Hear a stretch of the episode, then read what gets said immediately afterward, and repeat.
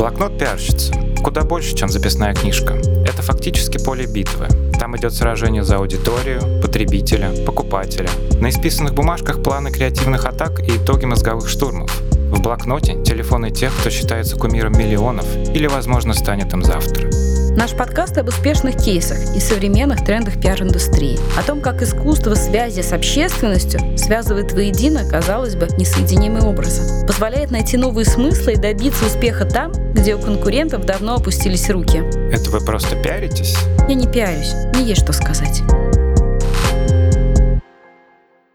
Искусственный интеллект стремительно проникает во все сферы, в том числе в пиар и маркетинг. Тем более, что провести четкую границу между двумя областями становится довольно сложно. И даже если в компании функционируют два разных отдела, отдельно пиар, отдельно маркетинг, очевидно, что они должны решать задачи в теснейшем взаимодействии. Но какие именно задачи решать? Эксперты сейчас обсуждают, насколько искусственный разум изменит нашу работу в ближайшие лет 10. С одной стороны, изменит. Это еще мягко сказано. Есть и куда более тревожные прогнозы и опасения. Нужны ли вообще будут маркетологи и пиарщики? С другой, все больше примеров того, что именно доверие становится фундаментом взаимоотношения между потребителем и брендом. Поэтому в эпоху искусственного разума особенно важен настоящий интеллект. Так называется сегодняшний выпуск «Блокноты пиарщицы».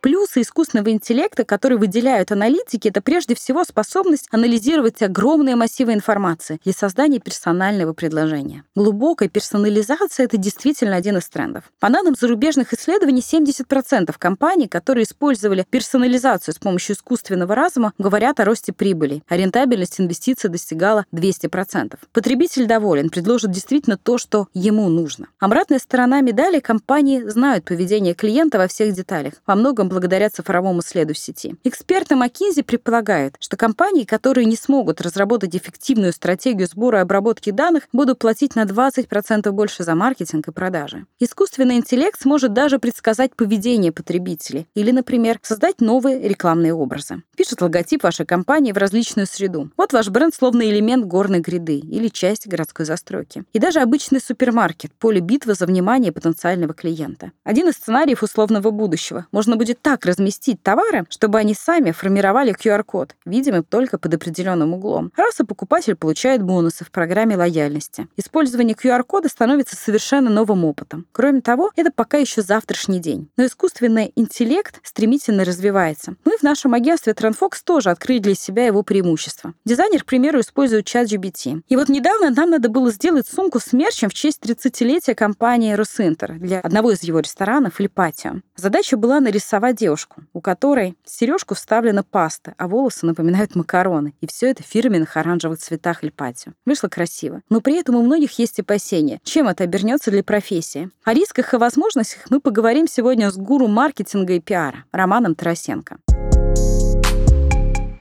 Роман, привет. Спасибо, что решил прийти на мой подкаст. Мне очень лестно. Я думаю, что моим слушателям будет безумно интересно послушать сегодняшнюю беседу. Привет, Оль. Привет всем, кто нас слушает и смотрит последнем интервью Екатеринбургскому изданию ты рассказал о том, что не веришь в будущее профессии маркетолога и привел даже исследование одного из американских университетов, согласно которому искусственный интеллект скоро практически вытеснит профессию маркетинга. Во-первых, насколько близка эта перспектива? Стоит ли нам уже готовиться к переходу на какие-то другие услуги? И чего она коснется? Каких областей маркетинга? Ты знаешь, я здесь всегда начинаю с другого примера, из другой отрасли, потому что большинство людей, когда это слышат, сразу же не верит. Но я это привожу на примере бухгалтеров. История не в том, что бухгалтеры исчезли. Нет, они продолжают существовать. Просто раньше для обслуживания одного предприятия нужно было несколько бухгалтеров, в том числе кассиров и так далее. И то есть среднее предприятие насчитывало там 5 человек. Сейчас совсем справляется один. Уровень автоматизации стал просто таким, что действительно нет необходимости в таком числе кадров. Это же относится отчасти к маркетингу. Если в каких-то компаниях работает 2 SMM-специалиста, то завтра нужно будет 0,5. Ну, реально 0,5 ставки для того, чтобы за счет нейросетей эффективно обеспечивать все то, что сейчас делают 2.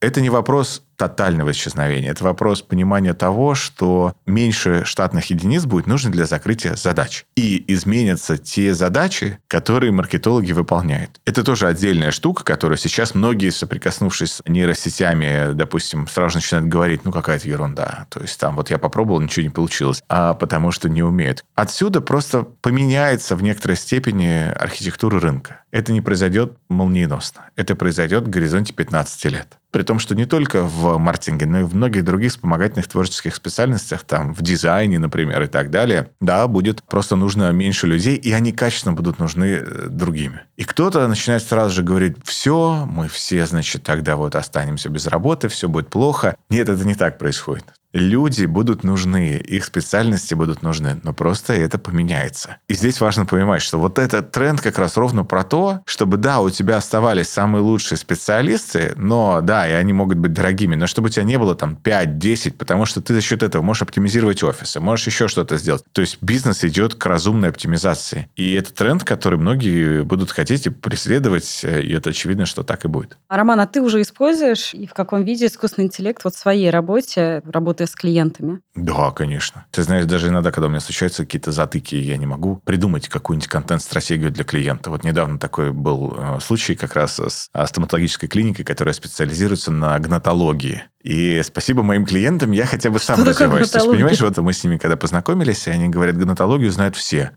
А на самом деле это одна из основополагающих направлений там, стоматологии, связанная с тем, как у тебя работает сустав э, челюсти. И от этого зависит стираемость, твое старение, ну и так далее, и так далее. И я, конечно же, не знал всей специфики вокруг этого, но чат GPT знал великолепно. То есть, и когда я понимал, какие запросы могут быть у людей связаны с гнатологией, как их поменять, потому что люди не знают этого слова, но через какие триггеры мы можем зайти. И чат GPT мне великолепно подсказал, что насколько положение твоего сустава связано, например, с э, частой головной болью. И что это действительно связанные штуки. Или с храпом. То есть, я бы так быстро, будучи не врачом, я бы так быстро, как это подсказал мне чат GPT, я бы не простроил цепочку. Мне нужно было бы думать, мне нужно было бы идти к врачам, возможно, с ними больше говорить. А тут я просто в простом диалоге с чатом GPT он мне выдает, что, слушай, смотри, вот эти, вот эти, вот эти триггеры, а для маркетолога это самое главное. Когда ты выявляешь тот самый пресловутый триггер боли, о котором часто говорят маркетологи, и ты понимаешь, что да, вот можно забрать воронку людей с головной болью, с преждевременным старением лица, появлением дополнительных морщин, потому что это действительно очень э, сильно завязано на неправильный прикус, с храпом и прочие-прочие элементы, которые для людей являются значимыми. Это прекрасный инструмент. Он позволяет тебе думать. Он не работает за себя, он не решит какие-то важные задачи, но он может подсказать интересные триггеры, и ты дальше уже пойдешь изучать информацию.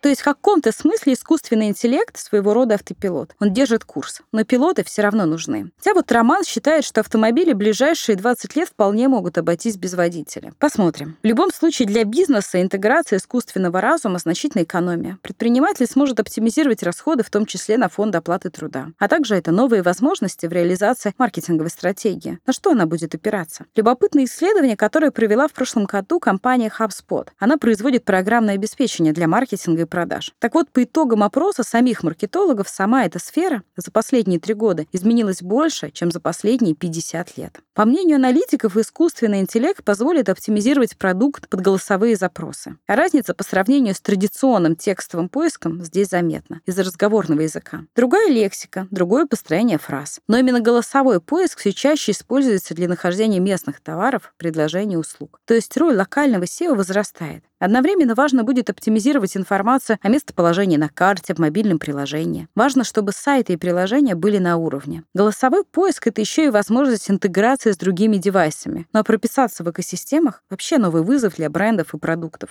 Еще один тренд — это растущая роль видеоконтента. И речь прежде всего идет о коротких видео в соцсетях. Именно такой короткий формат способен быстро привлечь внимание и зацепить аудиторию. Только на YouTube каждую минуту загружается более 500 часов такого контента. Согласно данным корпоративного портала SEMrush, посты, не содержащие видеоконтент, получают на 92% меньше трафика и на 24% меньше репостов, чем пост, содержащий хотя бы одно видео. При этом 93% опрошенных SEMrush-маркетологов говорят о привлечении новых клиентов благодаря видеопостам в соцсетях. Видео будет в топе еще и благодаря технологиям, дополненной виртуальной реальности. Зрители словно погружаются в контент, взаимодействуют с ним. А значит, бренд наверняка останется в память или освежит свой образ рос. Еще один инструмент — лайвстриминг. Это прямые трансляции. Будь то образовательные сессии, демонстрация продукта, викторины, шоу, главное — диалог с аудиторией в режиме реального времени. Такие livestream ы способствуют созданию чувства сообщества и привлечению лояльной аудитории. Ну и к тому же большинство людей предпочитают увидеть, чем читать длинные статьи. Но тут все дело в психологии сегодняшнего медиапотребления, подчеркивает Роман Тарасенко. Специалисты посчитали, что видео находится на втором месте в B2C-маркетинге после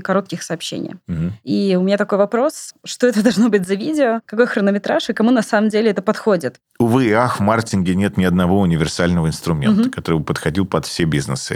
С одинаковой степенью эффективностью и с одинаковым там, подходом и заходом. Это не так работает. Видео просто все стали хорошо понимать, э, потому что это наиболее быстрая форма донесения информации посредством того, что, видишь, у нас толщина глазного нерва в два раза больше, чем ушного, и у него Мгм. другая принципиальная проводимость. То есть мы э, любую визуальную яркую информацию воспринимаем быстрее, лучше, сочнее. Здесь важно тоже понять, что не путайте каналы коммуникации и каналы потребления. Конечно, все сейчас э, хотят мега-супер коротких видео, все последние тренды показывают, что во всех социальных сетях 43 секунды это стал некоторым, ну, таким когнитивным ограничением с точки зрения того, что люди 43 секунды это предел по продолжительности видео. А из э, коротких э, видеоформатов, хоть то есть они разрешают там YouTube до минуты, шорсы до 90 секунд. И тут вопрос в том, что да, тебе это позволительно, но люди смотрят все короче. И отсюда все рилсмейкеры, все маркетологи, все журналисты начинают использовать одинаковые приемы. То есть на какой секунде нужна вспышка, эффект перелистывания и так далее, а на какой там человек должен сказать «Так!» И знаешь, и там все-таки в этот момент что произошло? То есть все там встряхнулись, и что-то и э, произошло, и да, будем дальше смотреть. Наверное же, не для каждой аудитории подходит. То есть, если я хочу прочитать какую-нибудь там статью про тренды в маркетинге 2024 года, то за 60 секунд я не пойму ничего про тренды в маркетинге. То есть, А. наверное, это вот для B2C какого-то контента. Поймешь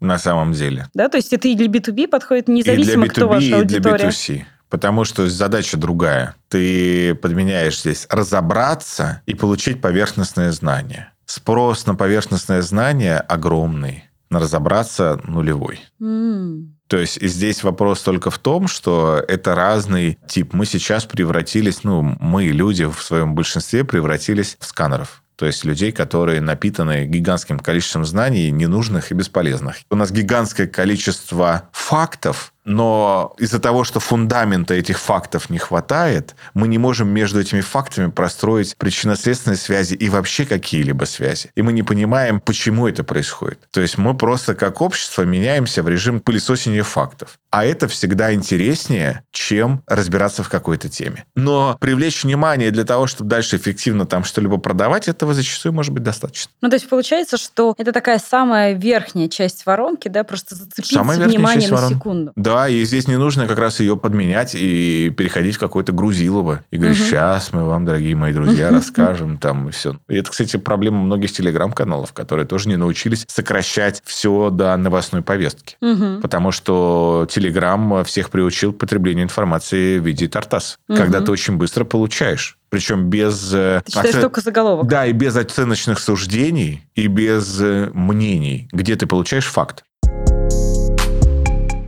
Новый формат потребления информации диктует свои правила. Но это именно верхняя часть воронки. Зацепив внимание, нужно его удерживать. И вполне ожидаемо, что аудиомаркетинг тоже будет широко использоваться. Речь в том числе и о подкастах. Это формат, который подразумевает мультизадачность. Слушать можно во время пробежки, фитнес-клубе, на кухне. То есть компании могут донести свои месседжи до аудитории, когда на видеопросмотр отвлечься не получится. Это еще история про определенное доверие, проникновение и, следовательно, лояльность. Рост популярности специализированных платформ подтверждает это. Эксперты отмечают еще один тренд — это социальная ответственность бренда. Парадокс в эпоху искусственного интеллекта именно прозрачность, достоверность, подлинность приобретают особое значение. И такая тенденция полностью опровергает расхожее мнение, что лучший способ продвижения — это хайп. Выстрелить один раз — может быть, но как постоянно действующий инструмент — совсем нет. Конечно, есть примеры. Тут можно вспомнить Aviasales, когда бренду удавалось, скажем так, потроллить. Как отмечает мой собеседник, Роман Тарасенко здесь как раз иной случай. Нишевая стратегия, где успешно эксплуатируется тонкий юмор. За рубежом и главным образом в США вообще немало примеров, где агентства нанимают комиков. Их задача — генерить тонкий юмор в промышленных масштабах.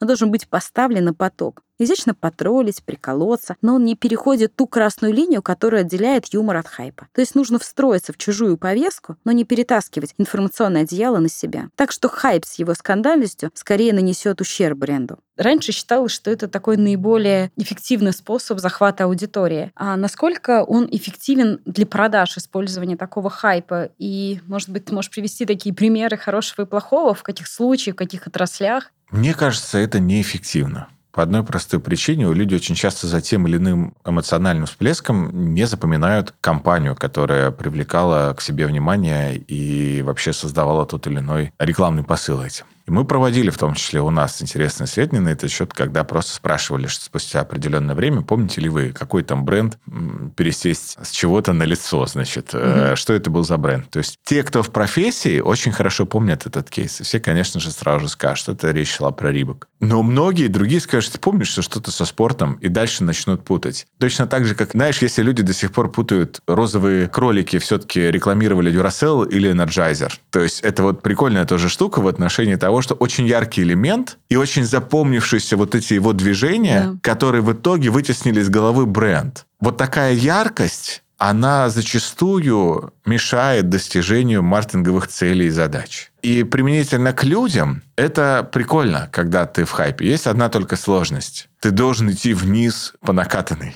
Ты должен все время генерить инфоповоды, иначе люди от тебя этого ожидают. Гораздо круче поступают те компании, те люди, которые в целом поступают системно, то есть маленькими шажками, но регулярно. И вот эта системность, ее зачастую клиенты не любят приходя в маркетинговое агентство, в пиар-агентство, часто говорят, придумайте нам креативное решение накидайте нам идей. Потому что хочется очень быстрых результатов и очень быстро получить какие-то охваты. Но здесь же есть еще одна важная сложность. Придумать несложно, это правда несложно. Но придумать то, что с гарантией 100% скажется положительно на репутации, и что будет управляемо, потому что очень часто не можешь этим управлять. Поэтому я вот не сторонник вот этих э, всех э, элементов хайпономики, которые часто любят говорить именно вот в разрезе хайпа. И я не знаю ни одну компанию, которая бы в долгую э, за счет очень классного хайпа выезжала. Ну вот еще такой момент, э, который мы пытаемся среди своих клиентов продвигать э, с прошлого года, это коллаборация. Угу. Мы рассказываем своим клиентам о том, что соцсети брендов, e-mail, рассылки брендов, сайты других брендов порой более весомые порой более охватные, чем любые медиа. И порой, да, стоит пойти в коллаборацию, может быть, либо за нее заплатить, либо дать вин-вин продукт. Я почему-то вспомнил неудачный пример сразу же. Кейс того, как однажды под Новый год, не этот год, прошлый, одна известная сеть э, медицинских анализов сделала коллаборацию с самым известным э, астрологом. И вот тут, понимаешь, интересный матч. То есть, потому что в маркетинге всегда, да как и в пиаре тоже, почему ты вот сейчас сказала про коллаборации, присутствует такой элемент, как гало-эффект. То есть, когда образ чего-то одного переносится на образ чего-то другого. Самые известные примеры из э, мира продукт плейсмента когда в кино ты это вот видишь, размещение тех или иных продуктов, да, когда у Джеймса Бонда появляются часы, да, в частности, Омега, то какие у них были продажи? На 900% у них выросли продажи после того, как у Пирса Броссона на руке они появились. Для люксового сегмента рост продаж на 900% после появления фильма – это невероятный результат. И вот точно так же это происходит и в других историях. То есть, если вы лаборатория, которая занимается наукой, то вы должны с невероятной аккуратностью брать, даже если у этого инфлюенсера очень много аудитории, с невероятной аккуратностью, потому что понимаете, что происходит перекрестное опыление. Вот мы каждому своему клиенту, ну, практически каждому предлагаем, да, кто продает FMCG товары, какие-либо коллаборации. И вот наши клиенты, например, производители бытовой техники, техники, они постоянно делают коллаборации. Это могут быть коллаборации с дизайнерами, когда крышка для пылесоса разукрашена какими-то определенными людьми. Или коллаборация с компьютерными играми, вот что-то подобное мы не читаем уже газеты, мы все читаем Телеграм, все равно доверие клиентов и доверие аудитории к СМИ, несмотря ни на что, остается. Знаешь, очень хочется, чтобы российские клиенты всегда смотрели на медиапродвижение шире. То есть, да, это не только СМИ, телеграм-каналы или блогеры, не только все люди, но и другие бренды. Да, у всех брендов есть телеграм-каналы, подкасты и так далее. И Здесь так нужно понять, с чего все начинается. Многие компании отказываются от коллаборации, потому что они не понимают своего собственного позиционирования. И оно у них четко не прописано. То есть почему там у нас есть, допустим, критерии, когда мы клиентам помогаем выстроить какое-то взаимоотношение с кем бы то ни было. Коллаборации, либо инфлюенсеры, неважно. И там среди пунктов есть э, общность ценностей, то есть, которые ты прописываешь обязательно, и ты понимаешь, что, слушай, наши ценности, они вот укладываются вот это. То есть здесь та почва, на которой ты стоишь, э, она должна быть тебе максимально понятна. Точно так же, как и для того, с кем ты планируешь выстраивать э, коллаборацию. У меня был один случай, когда один из моих клиентов, не буду упоминать, кто, э, запустил рекламную кампанию «Род дома» в газете «Ведомости». И это было у меня вызвало такой определенный ступор. Я говорю, женщины читают ведомости, но те женщины, которые читают ведомости, они зачастую вышли из детородного возраста. То есть они просто, я не хочу их обидеть, просто у них уже есть дети. Это состоявшиеся прекрасные женщины, там, политические и бизнес-деятели. Мужчины, которые читают эту газету, последнее, о чем думают, когда они читают это о рекламе родильного дома и в целом. То есть, знаешь, для меня это был такой парадокс, но когда собственники хотят, то их невозможно остановить. Forbes прекрасный инструмент. Но для 90% клиентов, которые нанимают пиар-агентство для того, чтобы попасть в Forbes, это не нужно. И это не решение. И я, честно, всегда отговариваю. Особенно это поражает, когда ну, приходят люди вообще далекие там, от мира финансов, и которые в целом давно Forbes не смотрели. Просто у них в голове как-то осталось, что если ты попадаешь в Forbes, то это социальное признание, что ты успешный и богатый э, человек. И нам это надо. Все это примеры того, как важно точно и четко понимать, на какую именно аудиторию вы нацеливаетесь. Неважно, идет ли речь о личном пиаре или о маркетинге продукта или услуги. При этом тренд последнего времени – мобильный маркетинг или омниканальность. То есть ваш клиент должен получать нужные эмоции от соприкосновения с брендом на любом этапе. И, естественно, в мобильных устройствах. А это подразумевает и удобство сайта, приложений, их адаптированность к любым гаджетам. Еще один новый инструмент, который доказал свою эффективность, это чат-боты. В США, к примеру, по данным данным исследований 40% потребителей заинтересованы в использовании чат-ботов. 80% потребителей, которые взаимодействовали с этим инструментом, получили положительный опыт. Особенно часто их использует молодежь. Еще один важнейший тренд — увеличение роли данных и аналитики. Цифровой след сейчас остается повсюду. И это позволяет правильно сегментировать аудиторию, что важно для разработки целевых рекламных кампаний и предложений. Предполагается, что именно сочетание искусственного интеллекта и персонализированных данных станет наиболее эффективным инструментом рекламе. Мобильный маркетинг стал ярко выраженной современной тенденцией. Тем не менее, устойчивое мнение, что все ушло в онлайн, едва ли совпадает с реальностью. К примеру, своего рода ренессанс на рынке наружной рекламы. Зачастую она используется даже для нахождения сотрудников, для тех или иных предприятий. Другое дело, что зачастую к этому инструменту относятся с недоверием. Не знают, как эффективно с ним работать и как отслеживать результативность. Но динозавры снова в моде, говорит Роман Тарасенко. Вопрос только в том, как правильно использовать динозавров.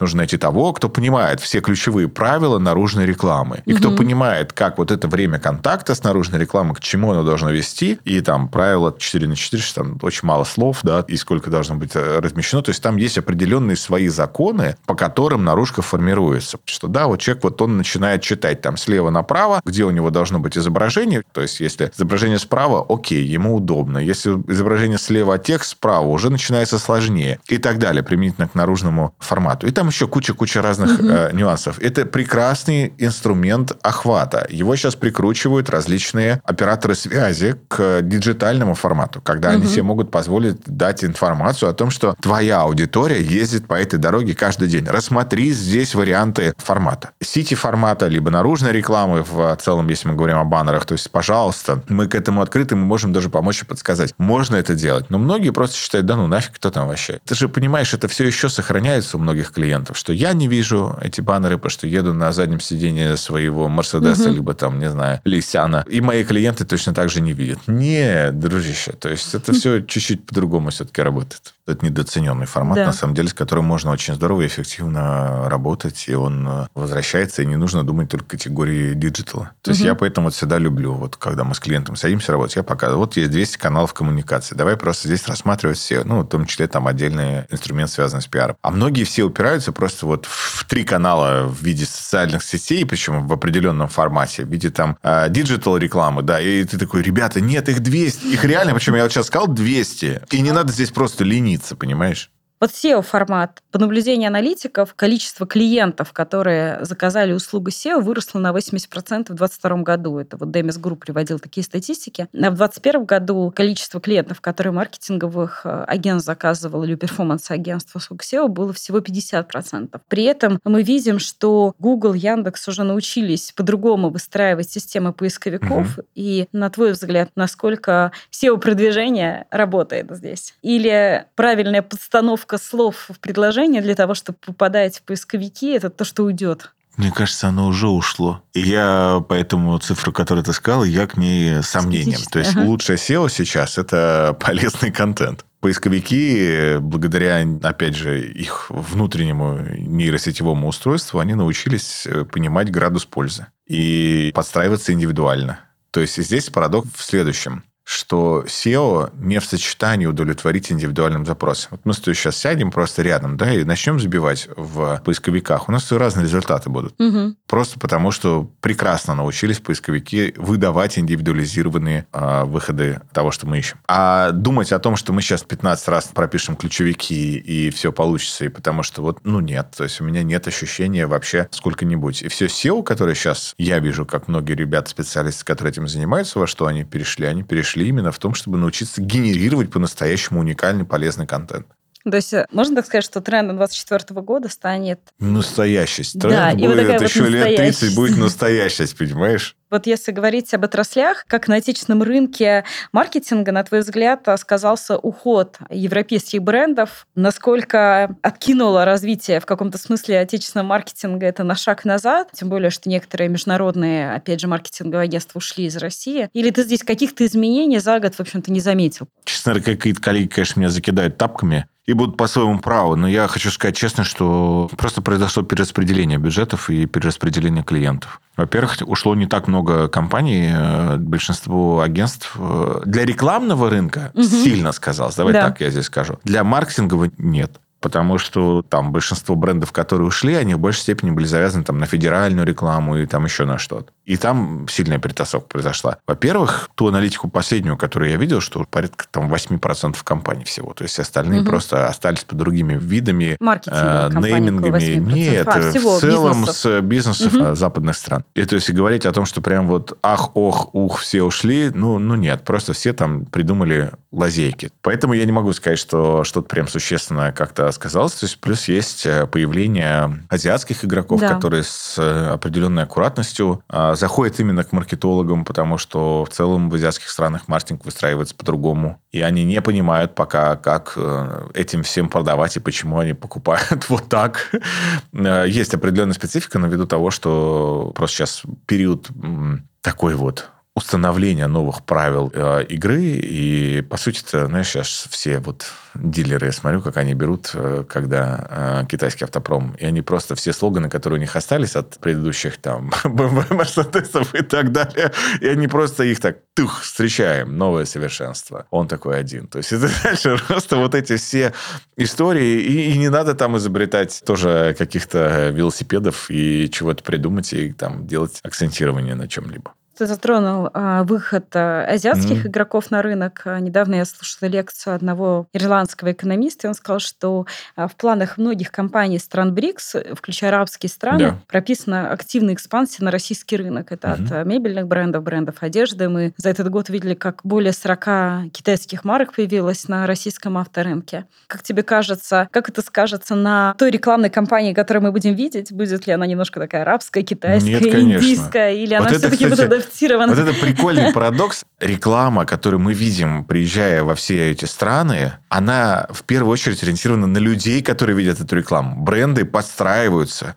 так же Coca-Cola себя рекламирует там также. То есть она также будет э, соответствовать тому уровню социума и тому уровню восприятия, и тому культурному коду. То есть это будет точно так же максимально, наоборот, задача-то продать нам, mm-hmm. поэтому будут максимально встраиваться, мимикрировать, в том числе под различные зарубежные бренды, к которым мы уже привыкли, на репутации которых можно здорово и эффективно ехать. Делать в тех же цветах. Нас будет там Вместо «есть идея, есть Икея» будет что-то другое, но с таким же, э, с таким же прекрасным э, посылом. Поэтому нет, не надо здесь переживать.